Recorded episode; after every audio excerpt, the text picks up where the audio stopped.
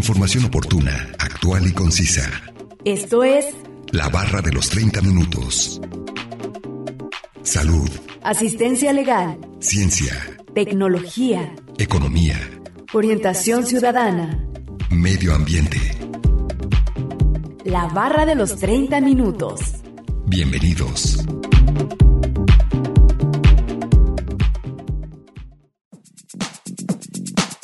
La vestigialidad es la retención durante el proceso de evolución de estructuras o atributos genéticamente determinados que han perdido parte o la totalidad de su función ancestral en una especie determinada. Bienvenidos sean todos ustedes a la barra de los 30 minutos. Los saluda Gustavo Robles. Es un placer que nos sintonicen en el 104.7 de FM o en la página de internet udgtv.com diagonal radio udg diagonal colotlán. El día de hoy hablaremos acerca de órganos vestigiales y nos acompaña un en el tema, así que no se muevan y sigan sintonizándonos con este interesante tema que hemos preparado para ustedes. Comencemos a escuchar el primer fragmento de la entrevista e información adicional que hemos preparado. Salud. ¿Me podría indicar cuál es su nombre y su cargo? Sí, soy el doctor Iván Fernando Contreras Coronado Tobar. Soy infectólogo pediatra y soy profesor de la Universidad de Guadalajara de las cátedras de infectología y pediatría. Muy bien, doctor Iván. Eh, para hablar acerca de los órganos vestigiales. En primer lugar, ¿qué son los órganos vestigiales? Identificamos a los órganos vestigiales como aquellos órganos que creemos o que existe la creencia popular de que no tienen una función o una utilidad para nuestro organismo, que con el paso del tiempo han ido desapareciendo y se cree que la evolución nos ha llevado a, a tenerlos pero no necesitarlos. Muy bien, doctor. ¿Por qué se generan o crean estos tipos de órganos? Bien, existen muchas teorías. Eh, uno de los ejemplos más comunes pues son los senos paranasales. Los senos paranasales son unas pequeñas cavidades que existen detrás de nuestras narinas.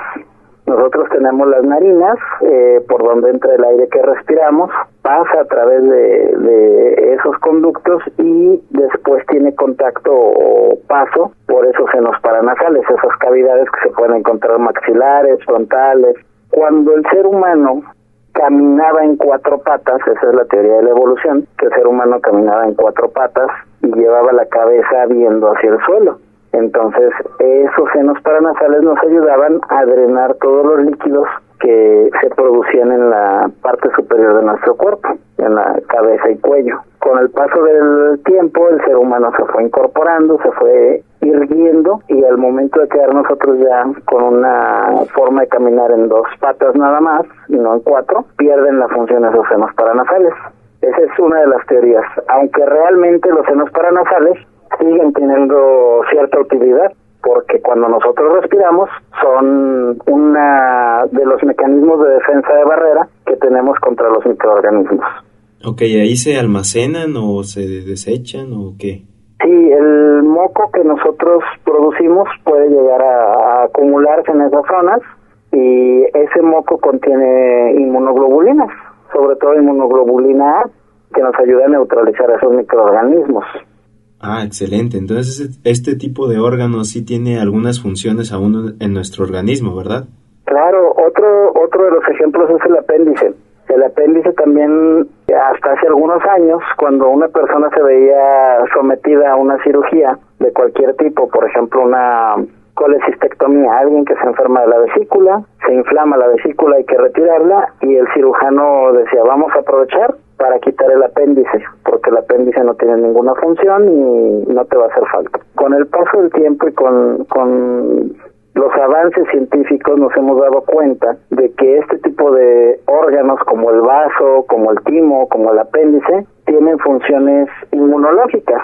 El timo como un órgano linfoide primario el vaso, el apéndice y algunos de los ganglios que se encuentran en la cavidad abdominal como órganos linfoides secundarios.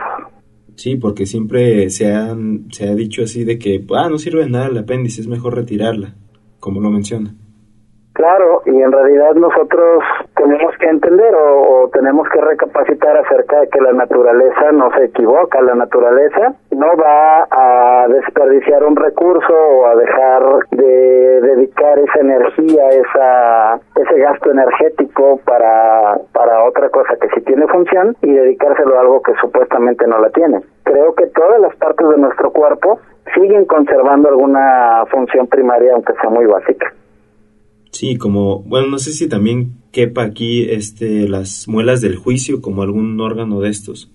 Claro, ahí esa es otra de las teorías de la evolución, que con el paso del, del tiempo, cuando el ser humano empezó a hacerse omnívoro y dejó de comer únicamente plantas y migró hacia, hacia esa etapa carnívora, pues tuvo que desarrollar maxilares más grandes y más fuertes. Y al momento de nosotros tener contacto con el fuego y empezar a cocer los alimentos y hacer la carne más blanda, pues también el tamaño de esos maxilares comenzó a, a disminuir y por eso los los molares, eh, esas famosas muelas del juicio, que antes cabían en ese maxilar, dejaron de, de tener espacio al grado de que ahora pues, prácticamente no las no las necesitamos. Ese pareciera así ser un órgano vestigial que está por por desaparecer, que ya no tiene tanta utilidad como los otros mencionados. Sí, cree que en un futuro se vayan pues quitando, ya ya no ya no estén en nuestro organismo. Sí, las teorías de la evolución precisamente giran alrededor de ese tema. Eh, se habla mucho de la alopecia que sufrimos los hombres actualmente. Dicen, cada vez es más frecuente ver eh, gente, sobre todo varones, que al llegar a cierta edad tienen pérdida del cabello. Dices, pues sí, este, igual el, el cabello tiene la función de protegernos del frío. Al, al nosotros poder crear nuestras propias prendas que nos cubren del frío, pues ese, ese anexo se vuelve no indispensable. Entonces la teoría es que en algún momento el ser humano no va a tener cabello, ¿verdad? Digo, no lo vamos a ver nosotros, la evolución tarda miles de años en generar esos cambios. Claro, y para nosotros en este momento sería algo muy extraño, pero pues para generaciones futuras tal vez sí sea algo muy común. Sí, va a ser común para ellos ver seres humanos que probablemente no tengan esa cantidad de cabello, mm, probablemente no tengan ya muelas del juicio, no tengan eh, algunos otros apéndices que ya no son necesarios. Esos modelos se pueden replicar, por ejemplo, en, en animales. Algunas investigaciones muestran en, en modelos de ratones o incluso de, de modelos bacterianos cómo esas bacterias van perdiendo el uso de, de alguno de sus de, de las partes que lo conforman y en generaciones sucesivas ya no lo presentan. Evidentemente, bueno, pues una bacteria se replica a veces en cuestión de minutos o de segundos, entonces podemos ver ahí el avance en muchas generaciones, cosa que no podemos hacer con los seres humanos. Sí, no, es un poco más complicado en ese aspecto. Claro. No olviden que nos pueden compartir sus temas de interés al 499-99, 242-33 y 800-701-9999. Además pueden encontrarnos en Facebook como la barra de los 30 minutos. A continuación, escucharemos la cápsula informativa referente al tema de hoy. Los órganos vestigiales son estructuras orgánicas que no parecen cumplir con ninguna función biológica importante en el organismo que los posee. Estas estructuras se conservan como herencia del proceso evolutivo, pues en algún momento de la historia de la evolución, un antepasado de la especie actual tuvo esa estructura, que le resultaba útil y funcional, pero con el paso de los años debió dejar de ser importante y acabaría afrofiándose. Así, los órganos vestigiales se pueden ver como las sombras de la evolución. Este tipo de órganos, que también pueden ser huesos, estructuras en la piel o cualquier otra parte del organismo, ya no ofrecen ninguna función significativa para el organismo. Además, pueden dar problemas y ser desadaptativos porque son estructuras propensas a infectarse, como sería el caso del apéndice, apendicitis, o de fracturarse, como ocurría con las vértebras que formaban el coxis. En el caso humano, los organismos vestigiales que todavía conservamos los tenemos porque la evolución no ha tenido tiempo para hacerlos desaparecer. Los organismos vestigiales del cuerpo humano. En el cuerpo humano hay muchos órganos vestigiales, tantos que el debate sobre cuántos hay exactamente sigue abierto. Se estima que podrían ser 86, pero también ha habido clasificaciones en las que se ha hablado de más de 180 órganos vestigiales. Esto se debe a que no siempre se puede estar seguro de que un órgano ha perdido por completo su funcionalidad, dado que pueden quedar reminiscencias de la función ancestral. De todas formas, la comunidad científica coincide en que las estructuras que escucharemos a continuación son órganos vestigiales. Apéndice. El apéndice es el órgano vestigial más conocido. Su fama se debe a que, pese a ser una estructura tan pequeña, en el caso de infectarse se produce la apendicitis, una enfermedad grave que de no ser tratada a tiempo, extrayendo el apéndice quirúrgicamente se puede morir. El apéndice se encuentra adherido al intestino grueso y tiene una forma delgada, como una especie de bolsa con forma de dedo que se proyecta desde el colon al lado derecho del abdomen. Se piensa que el apéndice es lo que queda de un órgano que utilizaban nuestros ancestros herbívoros para digerir la celulosa. Esta función la ha perdido nuestra especie porque ya no comemos hojas de los árboles, que son los alimentos más ricos en esta sustancia. Al pasar a una dieta con más carne, frutas y legumbres, el apéndice acabó de dejar de ser importante para nuestra supervivencia, haciendo que a medida que pasaban las generaciones se fuera atrofiando cada vez más al no tener una importancia fundamental para nuestra digestión. Pese a esto, hay quienes opinan que realmente podría tener alguna función. Se ha dicho que podría estar implicado en la respuesta inmune, al menos de manera indirecta, y también se ha hipotizado que podría encargarse de mantener la flora intestinal. Información obtenida de la página web psicologiaymente.com una producción de Radio Universidad de Guadalajara en Colotlán.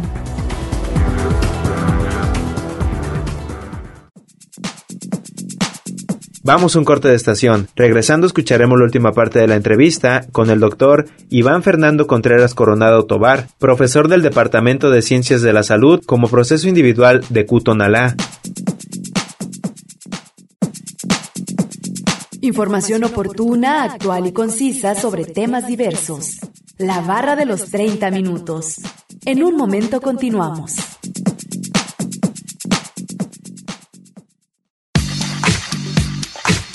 Conoce aspectos básicos de temáticas diversas. Esto es La barra de los 30 minutos. Estamos de regreso.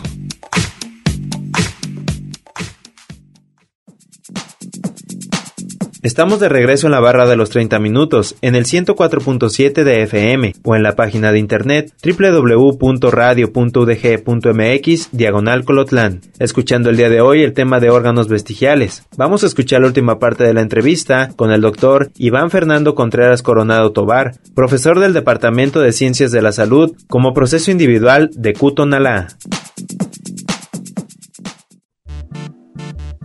Salud. Eh, doctor, ¿hay algunas personas que presentan otro tipo de, pues, de órganos vestigiales, no sé, como una cola o otro pezón o algo así extra, pues? Si este tipo de órganos tienen alguna otra función o qué sucede si se llegan a extirpar? Sí, todos tenemos características físicas diferentes. Por ejemplo, hay quien tiene músculos, algunos músculos todavía conservados alrededor de las de los pabellones auriculares. Entonces hay gente que dice yo puedo mover las orejas, sí, yo tengo la capacidad de mover las orejas. Eh, evidentemente para nuestra actualidad no tiene ninguna función, en algún momento la debe de haber tenido y pues se vuelve una característica únicamente más de esa persona. También hay quien tiene eh, bueno, ahí no hay que confundirlo con, con las malformaciones congénitas. Eh, si hay gente que tiene quistes pilonidales, un quiste pilonidal, pues es esa figura que pareciera una colita, que pareciera una un vestigio de una cola en, el, en la región lumbar o sacra, pero en realidad estamos ahí hablando de una malformación congénita, es un es una es un conjunto de nervios que aparecen en un lugar en el que no deberían de estar. Entonces se, diferencian este tipo de órganos con eh, malformaciones congénitas, son diferentes términos. Son diferentes términos. Un órgano vestigial es algo que la mayoría de la población tenemos y que sabemos que en algún momento tuvo una función o que en este momento sigue conservando una función, aunque no sea primordial para nuestro organismo. Y una malformación congénita es algo que surge por alguna mutación de nuevo, por alguna situación a la que nos vimos expuestos durante la embriogénesis o durante nuestra etapa fetal y que nos ocasionó ese, ese problema. Y que estos últimos, bueno, pues pueden llegar a afectar a la salud. A diferencia de los, de los órganos vestigiales, una malformación puede afectar nuestra salud y tiene que atenderse. ¿Y de qué manera se atiende una malformación congénita? Lo más adecuado es acercarse con un genetista. Desafortunadamente en nuestro país hay muy pocos genetistas, incluso en centros médicos nacionales, en hospitales grandes, hay pocos genetistas y tienen sobrecarga de trabajo. Creo que si nosotros identificamos que tenemos alguna característica diferente a los demás, lo primero es acudir con tu médico de cabecera, o sea, el médico de primer contacto, y que él te diga si es necesario direccionarte con alguien más. Eh, las malformaciones congénitas pueden ser muy variables desde sindactilias, por ejemplo, personas que tienen los dedos fusionados o los dedos supernumerarios. Dicen, yo en esta mano en lugar de cinco dedos tengo seis. Esas son malformaciones congénitas que pudieran no tener una afectación severa en nuestra vida, pero que se tiene que identificar y atender. Sí, porque dice que al momento de no atenderse se podría llegar a, causar alguna enfermedad o afectar al organismo en general. Sí, eh, sí hay enfermedades pues que pueden llegar a ser muy severas. Algunas ni siquiera son visibles anatómicamente, por ejemplo las malformaciones cardíacas, un corazoncito que en lugar de tener cuatro cámaras tiene tres, o que trae alguna transposición de alguno de los vasos que, que llevan la circulación de la sangre, pues nos puede ocasionar incluso la muerte. ¿sí? y son más difíciles de diagnosticar porque no son no son visibles. Creo que el, el secreto o el consejo para todo esto es tener una revisión médica de rutina, un chequeo de rutina, sobre todo en los pacientes pediátricos. Los niños son los que más frecuentemente nos damos cuenta si tienen alguna malformación al momento de acudir con su pediatra. Claro, doctor. ¿Una malformación congénita eh, se desarrolla, se nace con ella o, cómo es su, su función? Sí, no, una malformación congénita nacemos con ella nacemos con ella, se presenta por alguna situación, se llaman factores epigenéticos, significa que en algún momento de nuestro embarazo tuvimos alguna situación que condujo a esa mutación. Eh, o también puede tratarse de la manifestación de alteraciones cromosómicas de los padres. Voy a poner el ejemplo muy coloquial, si el papá tiene seis dedos en una mano y el niño nace con seis dedos en una mano, pues es algo que heredó de su papá, evidentemente. Hay enfermedades que incluso no se manifiestan en los padres, estas se llaman enfermedades autosómicas recesivas. Todos tenemos un par de genes y podemos tener un par de genes que vienen de muchas enfermedades o de muchas manifestaciones, ¿no? Entonces yo puedo tener un par de genes que vienen sanos o puede tener un gen sano y uno enfermo. Si yo tengo un gen sano y uno enfermo, las enfermedades que son recesivas no se van a manifestar en mí. Pero si yo tengo un hijo con otra persona que también tiene un gen sano y uno enfermo, corremos el riesgo de que alguno de nuestros hijos reciba esos dos genes enfermos y él sí manifieste esas enfermedades. Ok, entonces como que se heredan. Eh, sí, algunas de las malformaciones congénitas son heredables y otras son por situaciones que se presentan en el embarazo. Por ejemplo, el someterse a radiación, el consumir algunos medicamentos que están contraindicados, eh, ese tipo de cuestiones. ¿Cuál es el órgano vestigial más común en todas las personas? Pues son varios, creo que principalmente serían el apéndice, los senos paranasales, los mamelones preauriculares. Básicamente esos son. Esos son los tres órganos que casi la mayoría de las personas tenemos, ¿verdad? Sí, pues en realidad todos tenemos senos paranasales, todos tenemos apéndice y, y algunas personas tienen músculos accesorios preauriculares. ¿Existen personas que ya no cuenten con, con estos en las nuevas generaciones o así? No, todavía nosotros tenemos esa, esos órganos vamos a decirlo así, el total de la población lo tiene. Muy bien, tal vez en, una, en un futuro se puedan ir quitando o, evolucionando las personas y ya no los presente, ¿verdad? Pero hasta el momento todos los presentamos. Así es, en algún momento habrá, me imagino, ¿verdad? O sea, por los modelos animales que mencionábamos, en algún momento habrá cambios anatómicos propios de la evolución. Sí, claro, doctor. Eh, ¿Algo más que desee agregar o resaltar?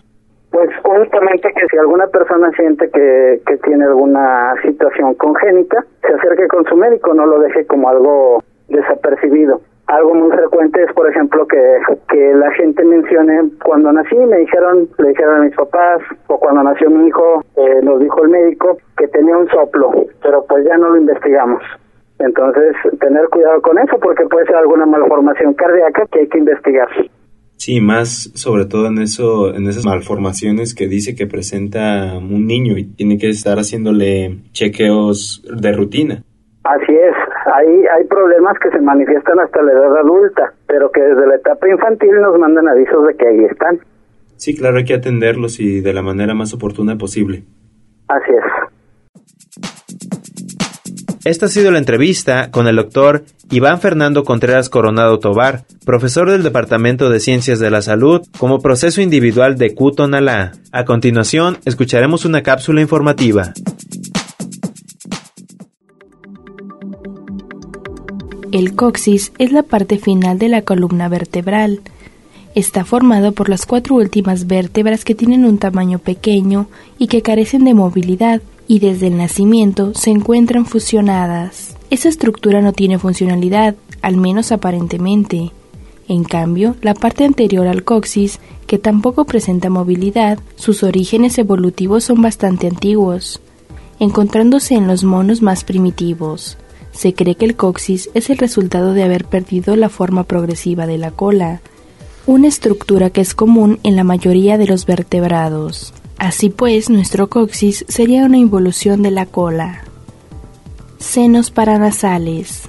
Los senos paranasales son las cavidades huecas que se encuentran en nuestro cráneo. Son como unas bolsas de aire en nuestra cabeza y que y aunque hay quienes dicen que podrían tener como función la de la cámara de resonancia para liberar peso del cráneo, lo cierto es que parecen ser estructuras vestigiales que, encima, dan problemas graves. Los senos paranasales pueden transmitirse en el hogar de bacterias u otros patógenos que tienen vía libre de acceder a una estructura y quedarse bien aisladas. Cuando sucede esto, los senos se infectan y se produce la sinusitis, una enfermedad respiratoria. No tiene sentido evolutivo tener una estructura que además de no ejercer una función clara, es propensa a infectarse. Sin embargo, sí que debieron ser útiles para los animales de quienes los hemos heredado, los arópsidos. Estos grandes reptiles necesitaban estas cavidades para dar forma a su cráneo. Muelas del juicio. Las muelas del juicio son dientes de los que se consideran órganos vestigiales, puestos que no cumplen con ninguna función importante y además corren el riesgo de tener caries con mucha facilidad y no están bien integrados en nuestra fisionomía. No tiene sentido que, a partir de la pubertad, nos crezcan las muelas del juicio, doliéndonos y en muchos casos siendo necesario, siendo necesario extirparlas para mantener una buena higiene bucal. Estas muelas son el legado de nuestros antepasados primates, especialmente aquellos que consumían raíces. Estos animales necesitaban unos dientes mucho más grandes y fuertes para poder masticar las duras raíces que era un alimento fundamental para su dieta. Debido a los cambios de nutrición que ocurrieron en algún momento de nuestra historia evolutiva, los primeros homínidos fueron necesitando otros tipos de dientes para comer carne, frutas y legumbres, llegando al punto en que la mandíbula humana evolucionara hasta el punto que no estuviera adaptada para albergar las muelas del juicio. Pezón masculino. El pezón es una estructura imprescindible para las hembras, dado que le sirve para dar pecho a sus crías y alimentarlas cuando son demasiado pequeñas para consumir alimentos sólidos. Esta es la única finalidad biológica del pezón, por lo cual no tiene sentido que los machos los poseen. Así pues, el pezón masculino es un órgano vestigial. Información obtenida de la página web www.psicologiaymente.com, una producción de Radio Universidad de Guadalajara en Colotlán.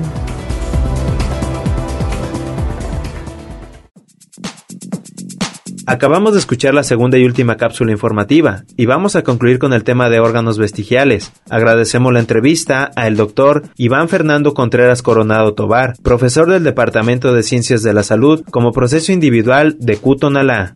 No olviden que si se perdieron algún programa, pueden escucharlo o descargarlos del sitio web www.radio.dg.mx diagonal colotlan, dar clic en la opción podcast y después seleccionar la barra de los 30 minutos, donde encontrarás todos los temas. Sigan sintonizándonos y no olviden escucharnos de lunes a viernes a las 11.30 de la mañana y a las 11.30 de la noche en retransmisión. Y los sábados no se pierdan el maratón de la barra de los 30 minutos, donde se pasan los 5 temas de la semana. Es un placer haber estado con ustedes. Se despide Gustavo Robles. Hasta luego. Radio Universidad de Guadalajara en Colotlán presentó La barra de los 30 minutos. Información oportuna, actual y concisa sobre temas diversos. Gracias por habernos acompañado.